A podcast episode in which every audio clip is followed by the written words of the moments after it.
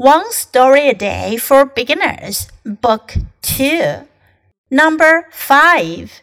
What color are your eyes?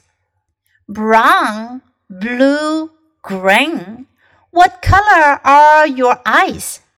Brown. More than half the people in the world have brown eyes.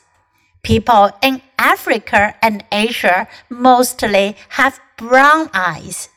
Some people have green eyes. Some have blue eyes. Why are your eyes the color they are? You got that from your mom and your dad.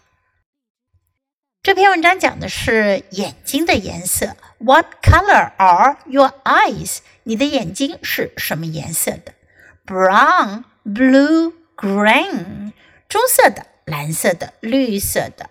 What color are your eyes？ 你的眼睛是什么颜色的？Brown，棕色。More than half the people in the world have brown eyes。世界上超过半数的人是有棕色眼睛的。People in Africa and Asia mostly have brown eyes。非洲和亚洲大部分人都有棕色的眼睛。不过我们中国人认为我们的眼睛是黑色的。We have black eyes。some people have green eyes. 有些人有绿眼睛。Some have blue eyes. 有人有蓝色眼睛。Why are your eyes the color they are? 你的眼睛为什么是那样的颜色呢？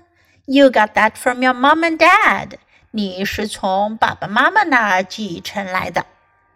Okay, now listen to the story once again. What color are your eyes? Brown, blue, green. What color are your eyes? Brown. More than half the people in the world have brown eyes. People in the world have brown eyes. People in Africa and Asia mostly have brown eyes. Some people have green eyes. Some have blue eyes.